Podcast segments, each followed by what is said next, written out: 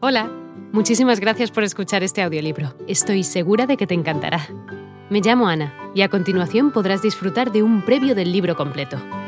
Si te gusta lo que escuchas podrás descargártelo completamente gratis desde mi web, www.escúchalo.online.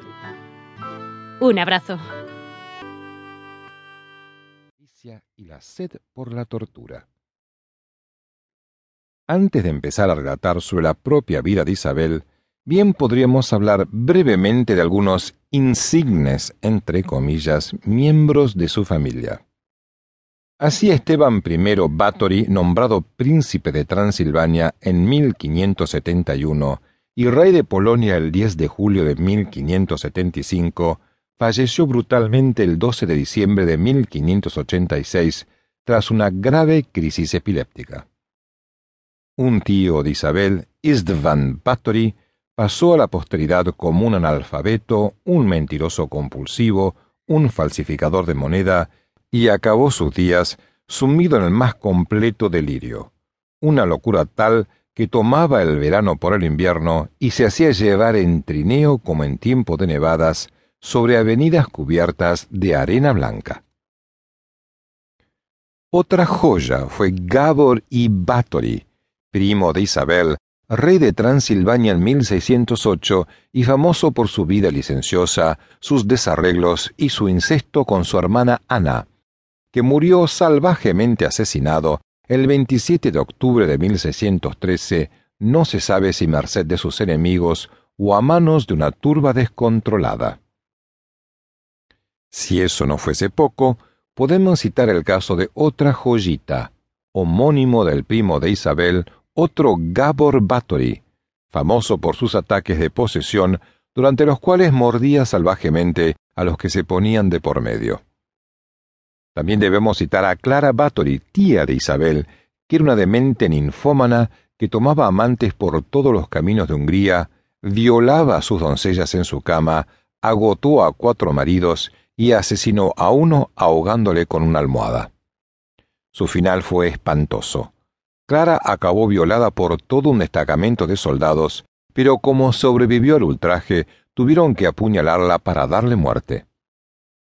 Finalmente, podemos citar a Andreas Báthory, el primo del rey Esteban I, ególatra, jugador, despiadado y amante de las torturas, que fue masacrado a hachazos en la cúspide de un glaciar. Juventud y descripción.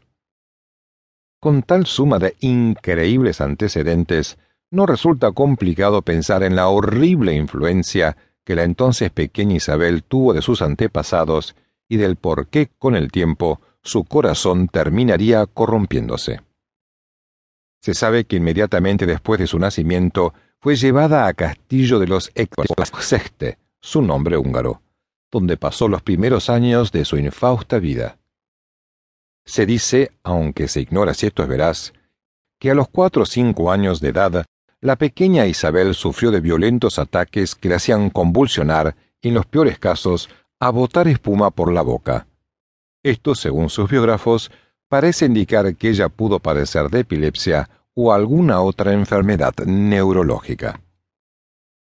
No sabemos gran cosa sobre la juventud y la adolescencia de Isabel, salvo que, muy a menudo, se refugiaba en una soledad feroz.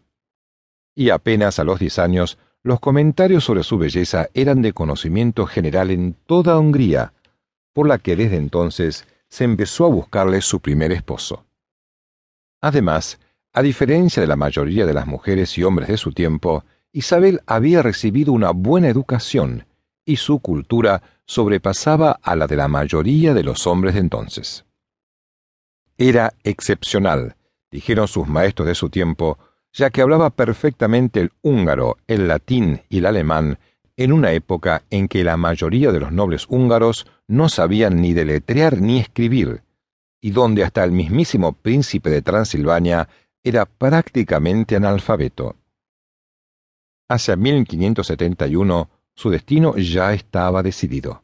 Se casaría con el conde Ferenc Nadasdi, noble húngaro cuya familia, los Nadasdi, eran una de las más ricas e influyentes de la época en Hungría. En ese momento, Ferenc, su futuro esposo, tenía 16 años, por lo que su madre, Orsolia Narasdi, valiéndose de sus tratos con muchas familias nobles de Hungría, organizó el compromiso de la mejor manera posible. Tal como se puede conocer los archivos de la época, la madre del novio estaba sumamente honrada y feliz. Hola de nuevo. No está mal para ser solo una pequeña muestra, ¿verdad? Si te ha llamado la atención, recuerda que encontrarás este audiolibro completo y gratis en www.escúchalo.online.